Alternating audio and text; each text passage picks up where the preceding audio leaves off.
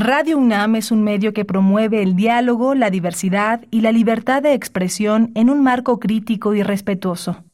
Los comentarios expresados a lo largo de su programación reflejan la opinión de quien los emite, mas no de la radiodifusora. La Facultad de Derecho de la UNAM y Radio UNAM presentan Toda sociedad requiere para su funcionamiento regirse por valores, principios, normas e instituciones. A diario escuchamos, leemos y opinamos sobre temas relacionados con la legalidad. Pero, ¿verdaderamente conocemos nuestros derechos y obligaciones? Tu participación es indispensable. Acompáñanos. Derecho a debate. En la cultura de la legalidad participamos todos. Conduce Diego Guerrero. Hola, ¿qué tal? Muy buenas tardes, bienvenidas, bienvenidos a Derecho a Debate. En la cultura de la legalidad participamos todas y todos.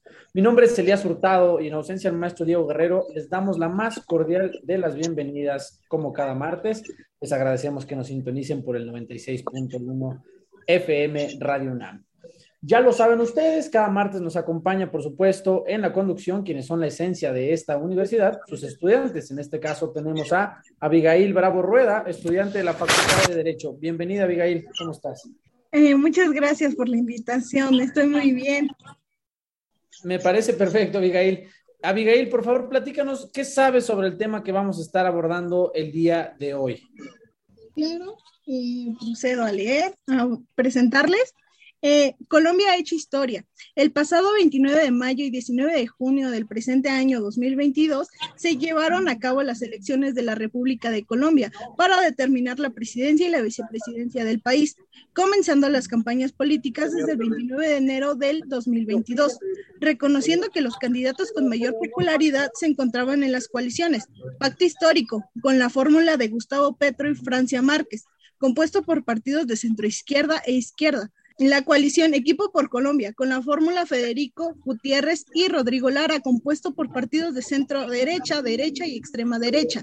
La coalición Centro Esperanza, con la fórmula de Sergio Fargado y Gilberto Murillo, compuestos de partidos de centro y centro izquierda. Y para finalizar, el candidato independiente de, la Liga de Gobernantes Anticorrupción de Rodolfo Hernández y Marlene Murillo pacto histórico se mantuvo a la cabeza en las encuestas, pero también era fuertemente criticado por las propuestas de izquierda que tenía. Mientras tanto, en el equipo por Colombia lo tachaban de uribistas. Entre debates y críticas se llegó al 29 de mayo de el 2022, cuando se llevó a cabo la primera vuelta de las votaciones en la, en la que Fórmula Petro Márquez había obtenido la cantidad de 40.34% de los votos, pero según la Constitución Política de Colombia en su artículo 191, al no obtener el 50% más uno, se llevaría a cabo una segunda vuelta con el segundo con más votos, quien era Rodolfo Hernández con 28.17% de los votos a su favor. Así, algunos de los candidatos que no pasaron a la segunda vuelta hicieron saber su apoyo al candidato Rodolfo Hernández. El 19 de junio se realizó la segunda vuelta en la ronda de elecciones, resultando como ganador a Gustavo Petro y Francia Márquez como presidente y vicepresidente respectivamente, con un 50.44% de los votos comparados con el 47.31% que obtuvo Rodolfo. Colombia y su historia, pues se registró una alta participación ciudadana con un 58.17% de sus habitantes registrados, la primer mujer afrocolombiana en obtener el segundo cargo más importante del país y Gustavo Petro, como el primer presidente de un partido de izquierda. Muchísimas gracias, Abigail. Interesante la introducción que ya nos daba nuestra alumna de la Facultad de Derecho. Eh, creo que va a haber muchos temas que vamos a poder platicar por acá. Por supuesto, estaremos hablando de una nación hermana a nuestro México y la verdad es que digo, bueno, va a estar muy interesante. Antes de que empecemos con la presentación de estos invitados, les recuerdo, estamos en Facebook, Instagram y Twitter como Derecho a Debate. Abigail, por favor, ayúdanos a presentar a nuestros invitados del día de hoy.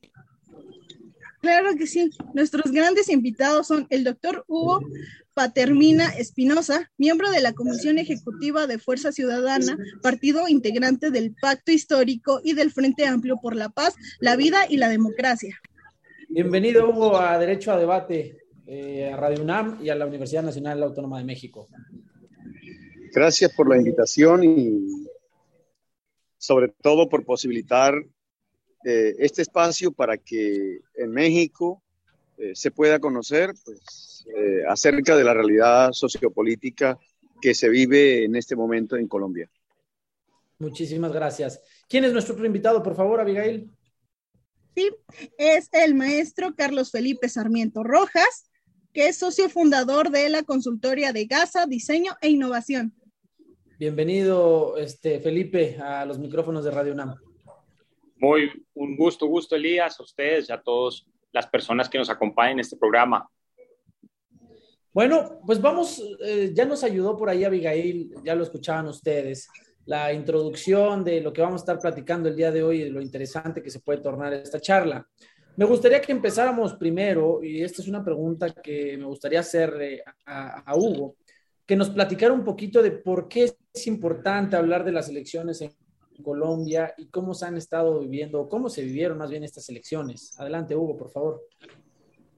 Bueno, eh, la importancia de las elecciones, no solamente a, presidencia y vicepresidencia, radica en el hecho eh, que por primera vez en la historia social y la cultura política del país, un presidente proveniente de los sectores populares y medios de la sociedad y una afrodescendiente en calidad de mujer llegan a la primera y segunda magistratura del Estado en Colombia. En relación con la presencia de una afrodescendiente, eh, ya en el país, en algún momento, eh, el Estado colombiano había tenido en JJ Nieto un presidente afrodescendiente. Las élites colombianas acostumbradas a ejercer la colonialidad del, poder e incluso eh, eh, haciendo un ejercicio de colonialismo interno, decidieron quitar la fotografía de este presidente y blanquearlo. No era aceptable que un presidente negro apareciese en la galería de los presidentes. Eso en el caso de Francia Márquez marca un punto de inflexión muy importante en cuanto tiene que ver con la presencia de una mujer y sobre todo negra en esa instancia del poder en el país. Y para nadie es un secreto que en Colombia eh, no había existido un, presidente de extracción popular. En otros países de América Latina, Ecuador, Venezuela, eh, eh, Bolivia, el mismo Brasil, han existido presidentes de tinte y matices socialdemócratas o incluso de izquierda. En Colombia, eh, a lo largo y ancho de más de 216 eh, años, algo de eso nunca se había presentado. Por eso, el hecho de que Gustavo Petro y Francia Márquez se hayan convertido en presidente y vicepresidente del país marca un punto de ruptura o marca un punto de inflexión muy importante dentro de la tradición política colombiana. Además, marca una ruptura contra esas élites y que en algunos casos eh, llamarles élites sería una concesión de tipo académica e intelectual y aceptémoslo beberianamente por el momento, pero realmente estas élites no habían dado lugar a que en este país alguien proveniente de esos sectores marginalizados, excluidos, y sobre los que se ha tejido un régimen de subjetividad eh, eh, y que había llevado a situarlos básicamente eh, como una amenaza, como disruptivos, incluso un elemento que ha estado constante eh, sobre la bibliografía política de Gustavo Petro era que provenía de la izquierda armada, que iban a convertir a este país en, en una Venezuela, en una Cuba, eh, el, el, apelativo de castrochavistas. Es decir, contra todo eso, contra todo eso, el compañero Gustavo Petro y Francia Márquez se han impuesto. Pero hay un elemento también importante que hay que subrayar y en mayúscula aquí. Y es que en las elecciones de marzo, por primera vez en la historia de este país, en el Congreso hay presencia de 32 representantes a la Cámara en la Cámara Baja y hay 20 senadores en el Senado de la República. Ese hecho, unido a tener hoy el pacto histórico y el Frente Amplio a un presidente y a una vicepresidenta con esas características sociopolíticas como las que he descrito acá, marcan el hecho político hoy por hoy en un país como Colombia. Un país en donde históricamente se han impuesto estas castas y en algún momento y a lo largo del siglo XIX y parte del XX llegaron incluso a distribuirse el poder como lo hicieron dentro de la lógica del Frente Nacional que constituyó una especie de acuerdo político para superar los conflictos armados que venían desde el siglo XIX y parte del XX, y lo que hicieron liberales y conservadores fue dividirse cada cuatro años el poder, de tal manera que con García Márquez podemos decir que la diferencia entre un liberal y un conservador entonces era que unos iban a misa de siete y otros iban a misa de nueve, pero que en lo fundamental el sistema se, se perpetuaba sobre la base de esos acuerdos. Una ruptura, podríamos decir, que en su momento la constituyó el presidente Uribe en tanto en cuanto no venía de esos sectores de élite, pero con Uribe hay que decir, se fortalecieron las estructuras criminales de este país, volviendo la institucionalidad colombiana una institucionalidad al servicio del crimen, del narcotráfico, y una expresión clara de eso fue que en este país se produjo lo que se llamó el fenómeno de la parapolítica, en donde partidos tradicionales en Colombia, viejos y nuevos, se aliaron con el narcotráfico y con el paramilitarismo para sellar un acuerdo político y fagocitar el poder contra todos esos poderes mafiosos, clientelistas, corruptos, es que nos hemos impuesto en este país como Frente Amplio por la paz, por la vida y por la democracia, y también como pacto histórico. Muchísimas gracias, Hugo. Ya nos das muchos elementos de los cuales podríamos hablar y no me gustaría que nos perdiéramos un poco la conversación. Me gustaría que ahorita Felipe nos pudiera ayudar un poco también eh, precisando cómo se ha vivido o cómo ha estado el impacto dentro de este proceso electoral, cómo lo ha recibido la gente, el pueblo de Colombia y en general las instituciones colombianas, cómo recibieron este cambio. Felipe, adelante, por favor. Elías y a todos los oyentes, estas elecciones fueron realmente importantes en el proceso en Colombia porque teníamos en juego la implementación real de los acuerdos de paz. Era un tema crucial en la agenda del país.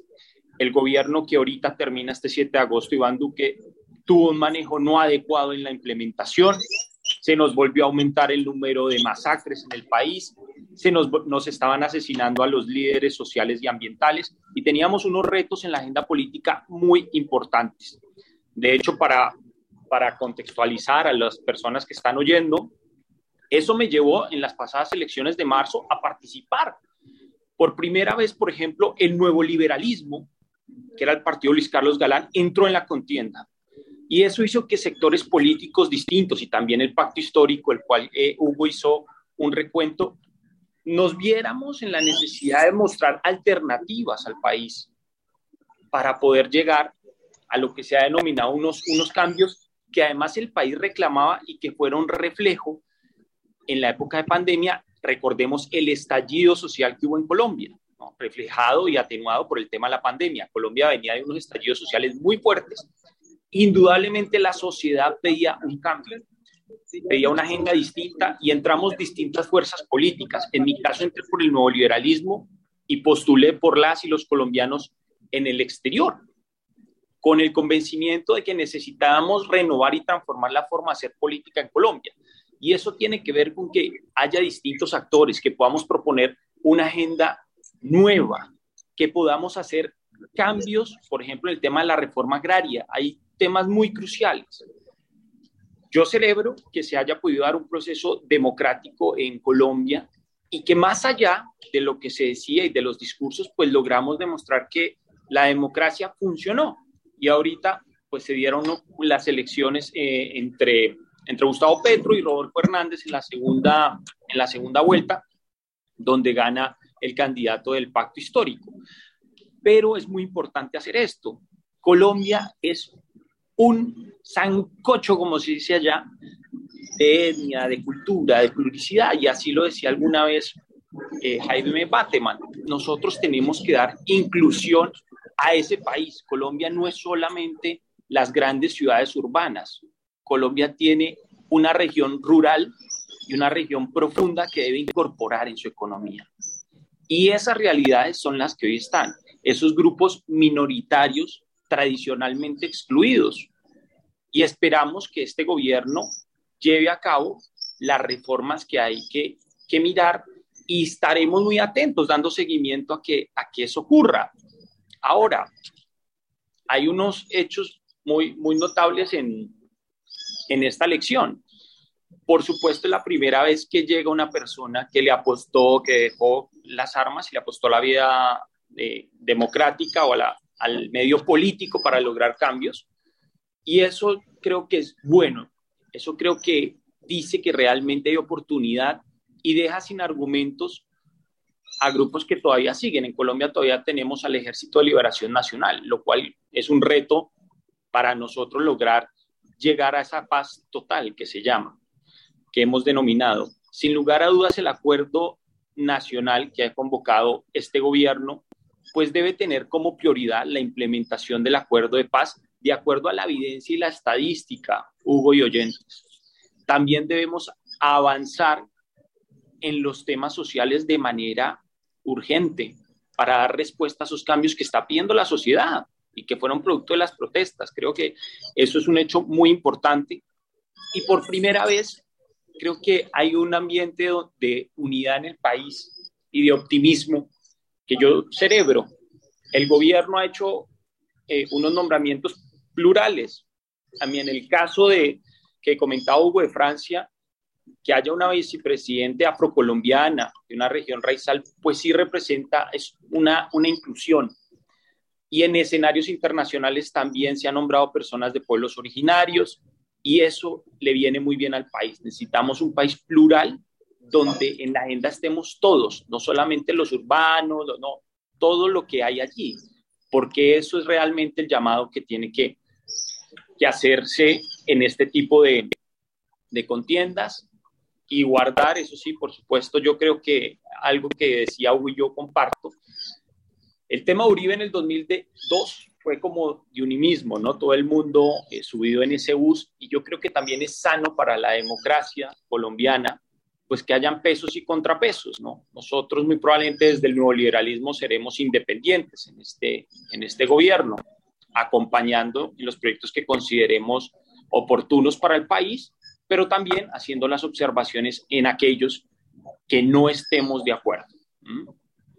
Eso es un gran, un gran paso que hemos dado en este momento. Elías, oyentes y, y Hugo. Muy, muy interesante para la gente que ya nos está escuchando. Este, una vez más, y lo hemos venido mencionando ya en otros programas, el tema de los pesos y contrapesos que ya nos mencionaba Felipe es necesario, no solo ahorita, digo, lo particularizamos con el tema de Colombia, pero lo tenemos claro y es necesario en cualquier estado-nación eh, en estos tiempos, ¿no? La realidad es que los pesos y contrapesos nivelan toda la actividad social y económica en general de un país, entonces es muy, muy necesaria. Antes de que vayamos con la siguiente pregunta, me gustaría que Abigail pueda ayudarnos planteando una pregunta, así que adelante, por favor, Abigail. Claro, me gustaría dirigir mi pregunta al doctor Hugo Partenina. ¿Qué sería, qué significa para Colombia que Gustavo Petro, después de dos intentos por obtener la presidencia en 2010 y en 2018, sea ahora en 2022 el primer presidente de izquierda?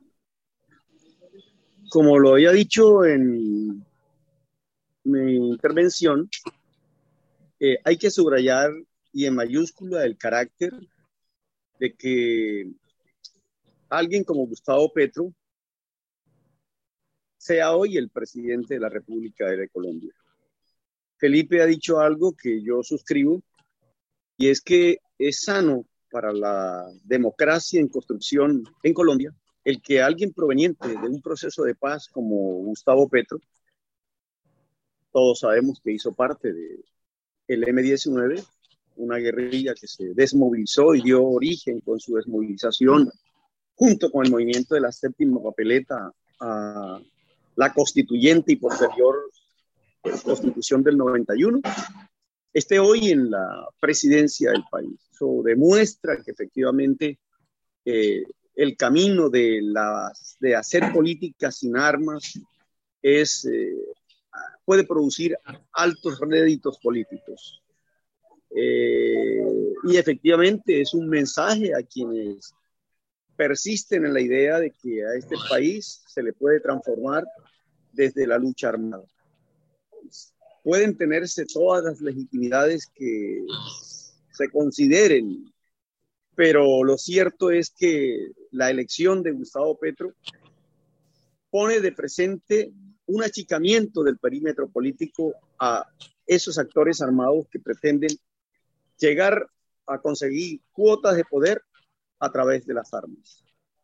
Y desde luego, para los sectores excluidos, para eso que llamó Eduardo Galeano y que lo recogió bastante bien como proclama política Francia Amar, que para los nadies y las nadie es muy significativo que alguien proveniente de los sectores medios y populares del país eh, esté hoy en la primera magistratura y segunda magistratura del Estado en Colombia.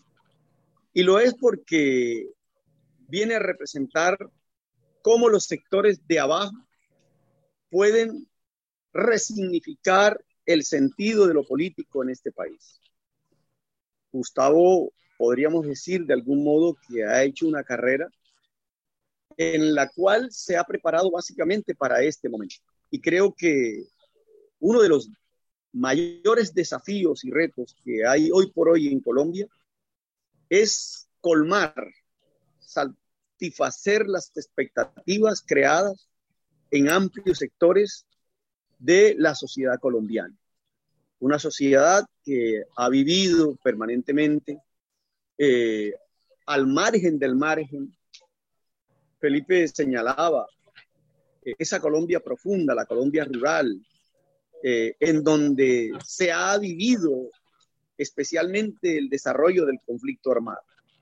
No por algo en esos sectores donde eh, se votó el plebiscito y eh, esos sectores han hecho una apuesta por la paz en el país.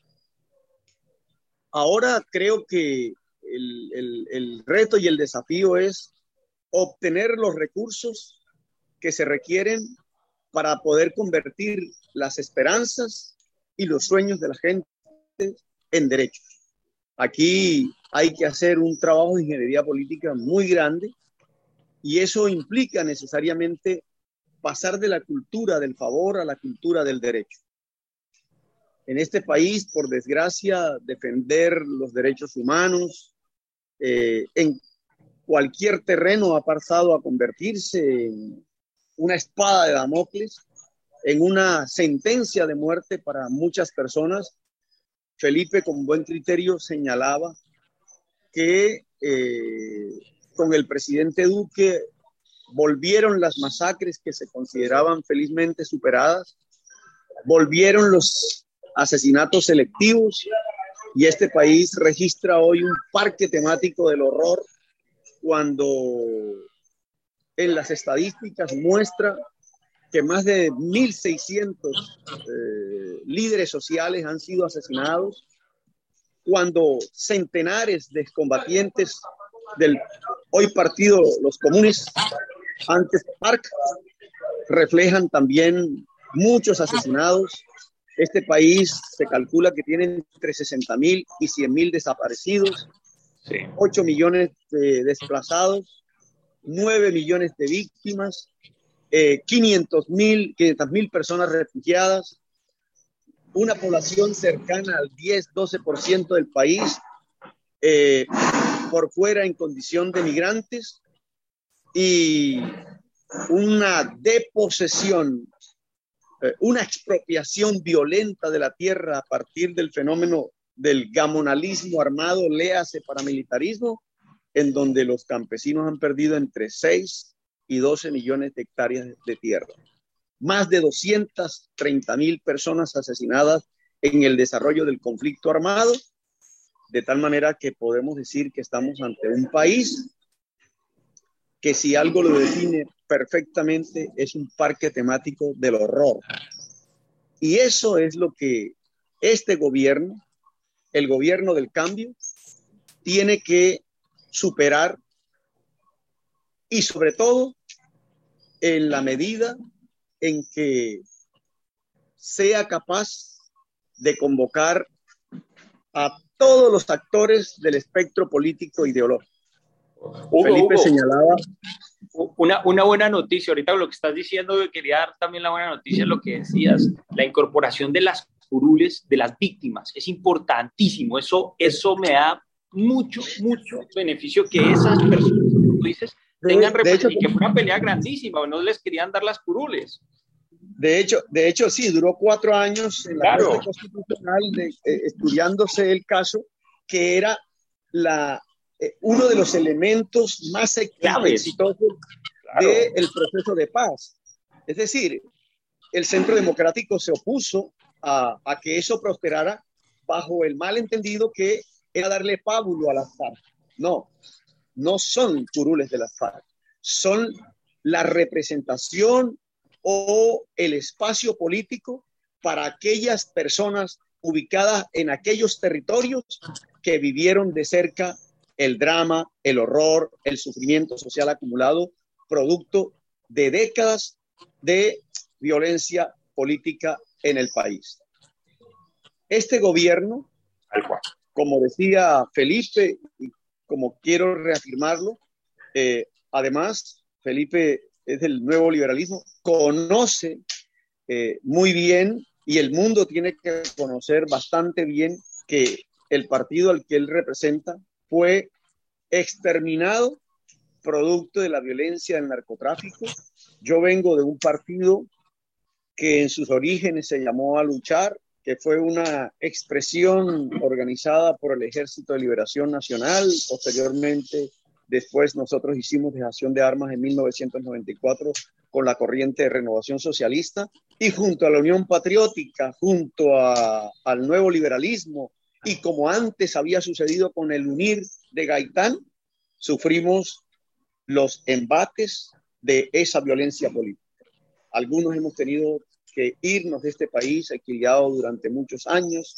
Eh, nos han asesinado familiares, en algunos momentos hemos estado encarcelados por eso, eh, nuestro regreso al país ha coincidido fundamentalmente con el éxito de la presencia del pacto histórico y de las fuerzas progresistas en el Congreso, en el número y la cantidad que hoy tienen, y además, eh, a título personal, pero a título colectivo, creo que es muy importante esto que se ha dado. Y quiero terminar con un elemento que planteaba Felipe y que es muy interesante cuando uno se cultiva en el éticos democrático. Eh, a nosotros, como pacto histórico, a nosotros como Frente Amplio, no nos interesa forjar un pensamiento único, no nos interesa forjar un patrón de comportamiento único. En democracia, como decía Norberto Bobbio, no hay enemigos. Yo al menos no entiendo, nosotros al menos no entendemos la política desde lo espiniano, amigo-enemigo. Entendemos la política como opositores. Y en política ganamos hoy, eh, perdemos y la idea es aceptar las reglas de la mayoría, pero en el entendido en que las minorías, ¿sí? No por ser minorías, no se les puede respetar. Aquí hay que señalarlo y de manera metafórica, no porque el elefante sea más grande y más pesado, tiene el sagrado derecho de aplastar a la hormiga. Aquí de lo que se trata es de crear un país, refundar un país, no ganar un congreso, no ganar una presidencia. Lo que queremos es ganar al país para pasar de la barbarie a la civilización. Súper interesante lo que ya decían y a las personas que nos escuchan, justamente les, les comentábamos que por qué tenía tantas similitudes con nuestro México, ¿no? Las cifras que nos dan son preocupantes y aún así no logran espantarme tanto porque en México vivimos una situación muy similar, ¿no? Es algo a lo que hemos estado acostumbrados y la gente no nos dejará mentir. Y un poco complementando ya lo que venían ustedes platicando, que concuerdo, eh, me gustaría que Felipe nos platicara dos preguntas inmersas. Este, primero, si podríamos hablar de un Gustavo de Petro como un agente pacificador de cara a los próximos años, ¿no? Y segundo, que le dieran un poco de referencia y mucho más idea de a, la gente y a los radioescuchas que nos están acompañando hoy, como las personas que estamos compartiendo esta mesa, de cómo está conformado el sistema político de Colombia, ¿no? Ya ustedes hablaron del Senado y todo, pero es interesante saber cómo es la conformación de este sistema político para entender entonces dónde están hoy, ¿no? Entonces, Felipe, si nos puedes ayudar con, con esa entrada, estaría perfecto. Sí, buenísimo. Y, muy buenas las acotaciones también con, con Hugo, cuando quedan seguimos hablando así como si fuera esto un café, porque me parece muy preciso que Colombia, las nuevas generaciones tenemos que aprender, Elías de Oyente, que no hay que reconocer enemigos en la política. El gran problema de Colombia es que la, la política es violenta, es decir, a uno lo matan por sus ideas. Y eso no puede pasar en ningún país. Es decir, uno puede es decir, no, no comparto lo que tú dices, pero estaré dispuesto a dar para que lo puedas expresar, ¿no? Y siempre hay que llegar a consensos. Ese es un tema muy clave en la, en la cultura política de nuestro país, que ojalá y que como yo, muchas nuevas eh, personas, queremos que eso, que, que eso quede atrás, es decir, que no nos matemos y que no hagamos política violenta, que sea la política de las ideas, de las propuestas. Todos tenemos en común querer dejar un mejor futuro para las generaciones que vienen. Y si no entendemos eso y no empezamos a hacer esos grandes acuerdos nacionales reconociéndonos primero como sociedad, ¿no? No menospreciando a la minoría, sino incluyéndola, va a ser pues va a ser complicado, necesitamos lograr esos pasos. Segundo, Colombia es, Hugo y Oyentes, un sistema eh, presidencialista donde el Ejecutivo tiene mucho poder. Hay, por supuesto, un Congreso que en esta oportunidad está conformado por eh, movimientos alternativos que lograron acceder a esas curules y también, esto no menor, que lo hablábamos con, con Hugo, la llegada de las víctimas. Y las víctimas es importantísimo porque con un conflicto tan largo como el que tuvimos nosotros, una guerra civil casi de 60 años, eso dentro de, digamos, de las guerrillas, pero realmente en nuestra historia republicana nos hemos caracterizado por no poder llegar a limar nuestras diferencias de manera pacífica. Conflictos siempre hay. Usted puede pensar algo distinto a lo que yo pienso, Elías. La manera es cómo lo resolvemos, ¿no? Es decir, bueno, llegamos a un punto medio, tal, ¿no? Ese es el gran punto del asunto. Entonces, al ser este un sistema presidencialista, por supuesto que el Ejecutivo tiene mucho peso, tiene mucho peso, como acá en el caso mexicano, donde también eh, tiene un gran, un gran peso el, sistema, la rama ejecutiva. El Congreso tiene la función de hacer ese contrapeso. Y allí, por primera vez, digamos que van a estar las víctimas, van a estar movimientos alternativos, entre esos comunes y demás, lo que la Centro Esperanza, que es el partido al cual yo pertenezco y, y es la oportunidad de que grupos históricamente invisibilizados lleguen a puestos de toma de decisión y pongan eh, escenarios que pueden ser eh, o propuestas que realmente den voz y voto a ellos, ¿no? Así funciona el, el, sistema eh, colombiano. Hay unos entes independientes que la Contraloría, la Procuraduría, la Fiscalía, y que a este gobierno se le ha hecho mucha crítica porque ha puesto a personas muy cercanas a él. Y eso denota la pérdida de legitimidad e independencia de esos organismos que están para hacer control. Una de las, por ejemplo, la Procuraduría tiene un fallo porque intentó inhabilitar a, a cargos de elección pública, alcaldes, y hay un fallo de la Corte Interamericana que se lo prohibió. Y una de las propuestas es eh, acabarla como, como institución porque no cumplió ahora con sus objetivos, porque tiene, está politizada y más bien volverla una fiscalía anticorrupción. Entonces, uno de los grandes retos que tendrá este gobierno es garantizar que esa estructura de independencia sea real. Estamos próximos, en este mes, en agosto, el 16, se va a elegir el Contralor. Entonces va a haber una alterna de 10 personas y lo que estamos pendientes es que realmente el Contralor, que forma es para decirle a los mexicanos como el par de la Auditoría Superior de la Federación, sea totalmente independiente para que pueda hacer una veeduría y un control real al, al gobierno, a la rama ejecutiva, ¿no? Entonces, ese será un reto muy importante y, por supuesto, siempre garantizar la independencia y el respeto a la rama judicial, que también es otro, otro, otro elemento dentro de nuestro sistema de división de poderes. Así funciona eh, en Colombia y ahorita el gran reto es lograr eh, llevar a cabo las reformas necesarias que se tienen que dar. Colombia tiene la deuda histórica de una reforma agraria profunda, porque no se ha dado y eso es un tema que nos ha acompañado y nos ha generado muchas violencias. Y esperamos pues que en el escenario del Congreso se lleve adelante, que se tomen esas, esas reformas que, que, pide, que pide el país, ¿no? En temas agrarios y otra, otro tema muy importante, eh, pues la apuesta a lo que se llama el cambio climático. Este, este es un periodo que hay que apostarle sin lugar a dudas a temas ambientales, Estamos viendo la ola de calor, no solamente exclusivos a Colombia, sino de alcance mundial, las olas de calor en Europa. Estados Unidos también ya están teniendo sequías. El norte de México, Nuevo León, han habido sendos problemas en el abastecimiento de agua. Entonces ahí tenemos eh, que ser muy cuidadosos y ver los temas de transición. Colombia va a tener que, y este gobierno ha dicho que le va a apostar a hacer la transición y hay que hacerla. El tema es cómo se va a hacer, en qué manera, que no afecte la economía y ahí nosotros pues estaremos eh, desde un punto independiente apoyando de manera constructiva, porque hay que decirlo, hay que ser constructivos. Nosotros creemos en, en ese tipo de propuestas, no basados en la evidencia, en acompañar aquellos proyectos y hacer las observaciones que consideremos pertinente cuando haya lugar a eso. Muy interesante quiero, que quiero subrayar un, algo que ha planteado Felipe eh, y es eh, que este gobierno tiene una suprema necesidad y es hacer una transición desde un gobierno autoritario a crear las bases de un gobierno democrático.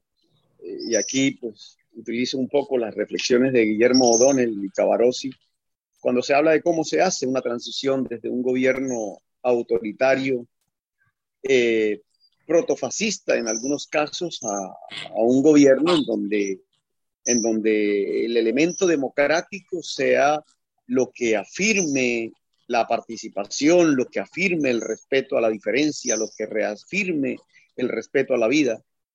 Por eso el, Frente Amplio se planteó en clave de un Frente Amplio por la paz, por la vida y por la democracia en el país eh, es necesario refundar uh, las bases en donde se ha, desde donde se ha levantado este Estado. Para nadie es un secreto que Colombia eh, era aquello que decía el expresidente Darío Echandía, que es un orangután eh, vestido de saco de leva, ¿no?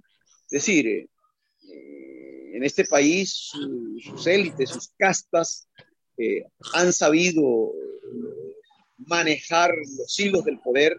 Unas cuantas familias han estado históricamente gobernando a este país y creo que ha llegado el, momento en el que las voces de los de abajo, las voces de los condenados de la tierra, como decía Frank Fanon, eh, se puedan escuchar. Y aquí lo interesante es la ingeniería social y política que se está acometiendo.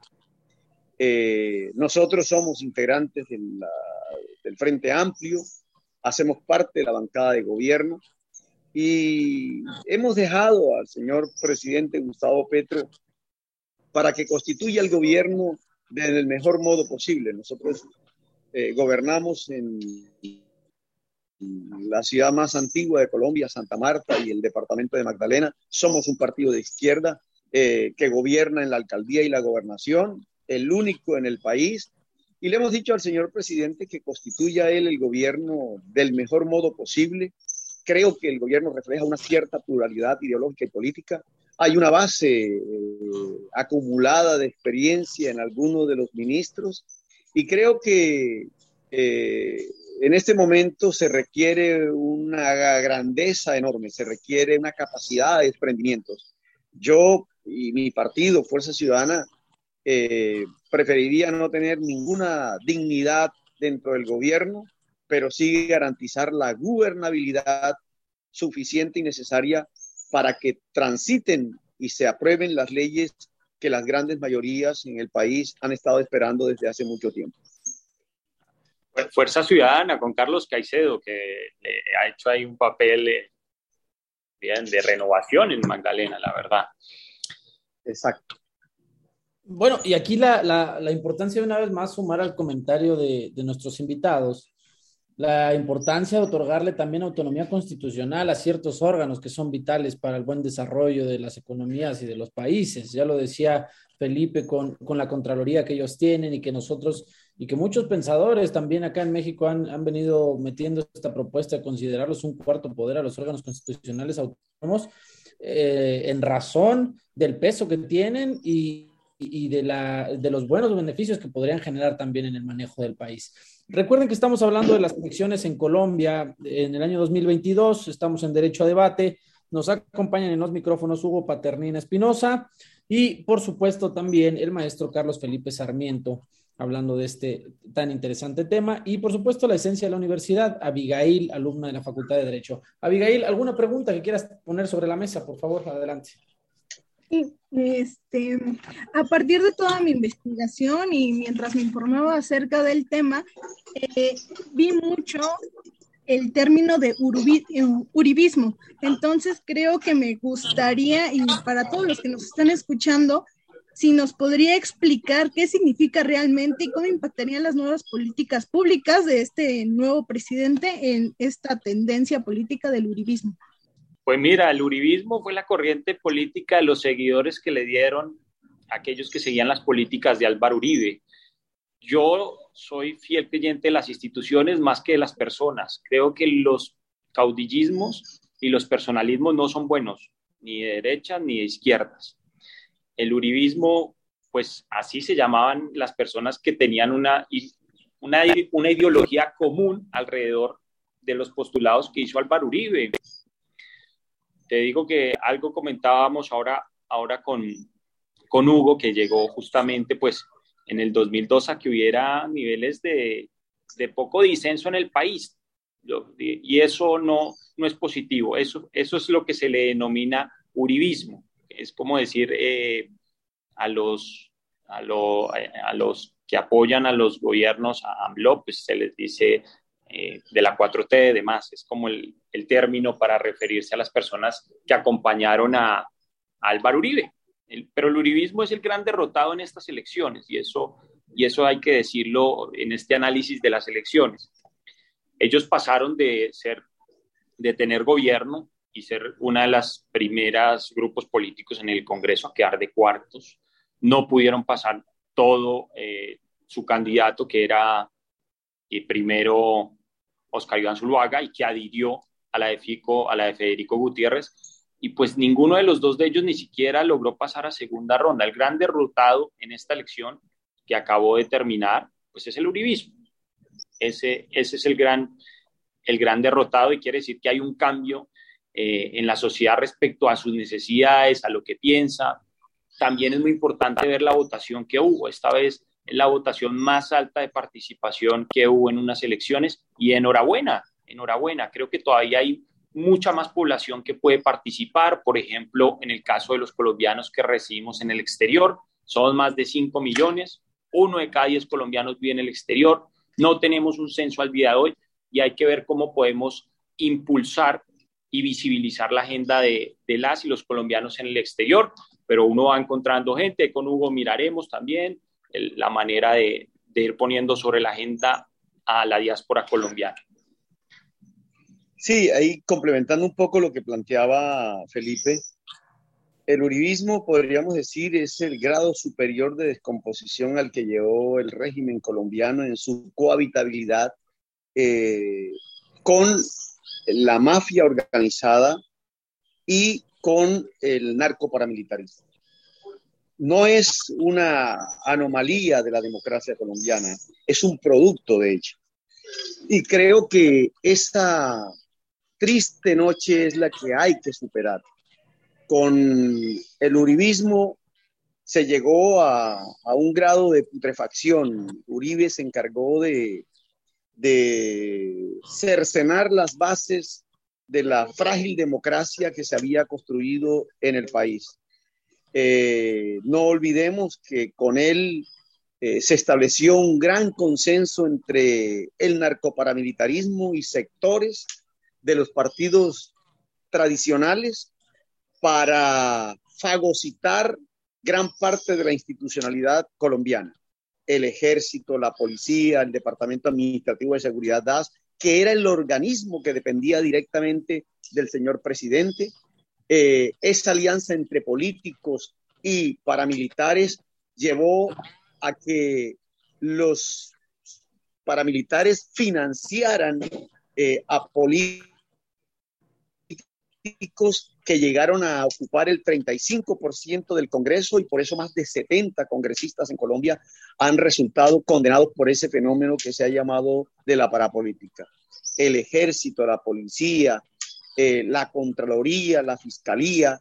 Eh, bueno, en México conocimos el caso de cómo eh, la Fiscalía organizó una detención en contra de un profesor universitario colombiano y las autoridades judiciales han terminado demostrando que este compañero nunca tuvo absolutamente nada que ver con eso. Durante el periodo Uribe fue cuando más se acrecentó eso que se llaman los famosos falsos positivos, que no son otra cosa que delitos de lesa humanidad, crímenes de guerra cometidos por el ejército, tratando de dar resultados en aquello que Uribe creó como la famosa seguridad democrática que no fue otra cosa que un mecanismo de amedrantamiento y de fortalecimiento del Estado sobre bases profundamente fascistas. Nosotros creemos que el Estado moderno, llámese beberiano o posbeberiano, efectivamente debe fortalecerse.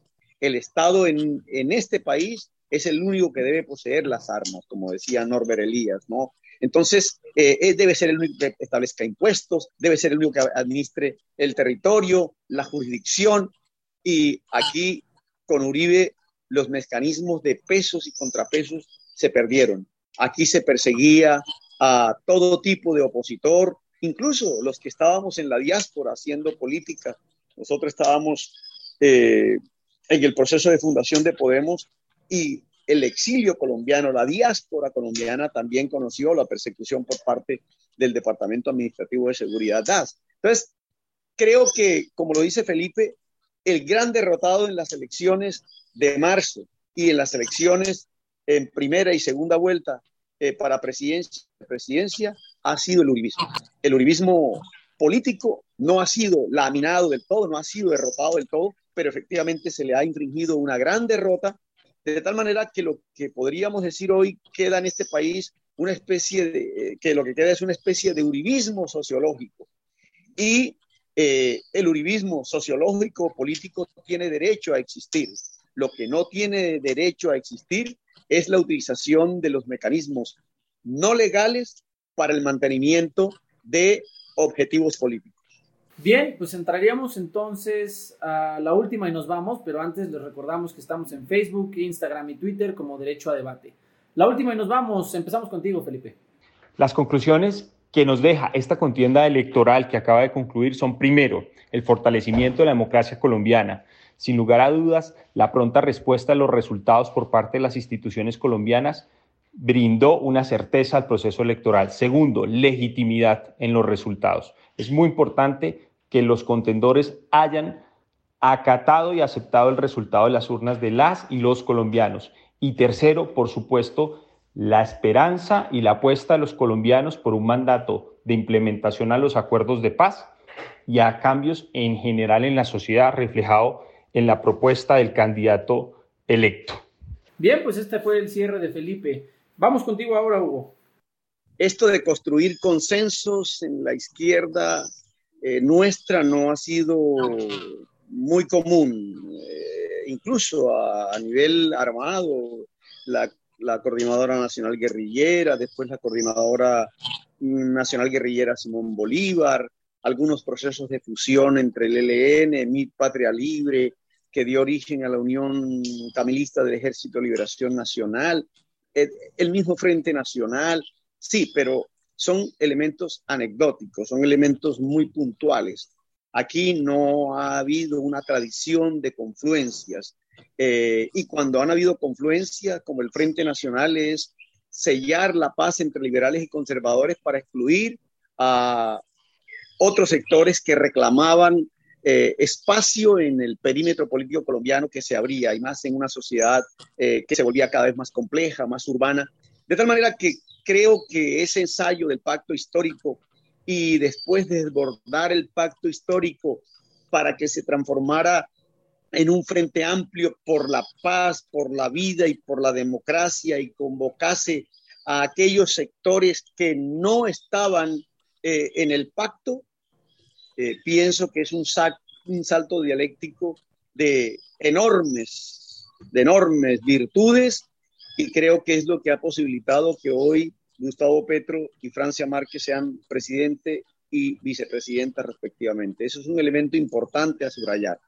El otro elemento es eh, la manera como eh, el Caribe colombiano y el Pacífico, las dos regiones más más empobrecidas del país a pesar de su exuberante riqueza, junto a Bogotá, contribuyeron de manera significativa para que Gustavo y Francia hoy estén en la primera y segunda magistratura del país. Y el tercer elemento que creo eh, destacar es la mística, la capacidad de autoorganización la capacidad de movilización que encontró una especie de petrismo sociológico para poder posibilitar el triunfo que se consagró en primera y segunda vuelta. Pues muchísimas gracias por este programa, gracias por haber estado con nosotros, Hugo. Y cerramos, por supuesto, con la esencia de la universidad. Eh, Abigail, adelante, por favor. Muchas gracias.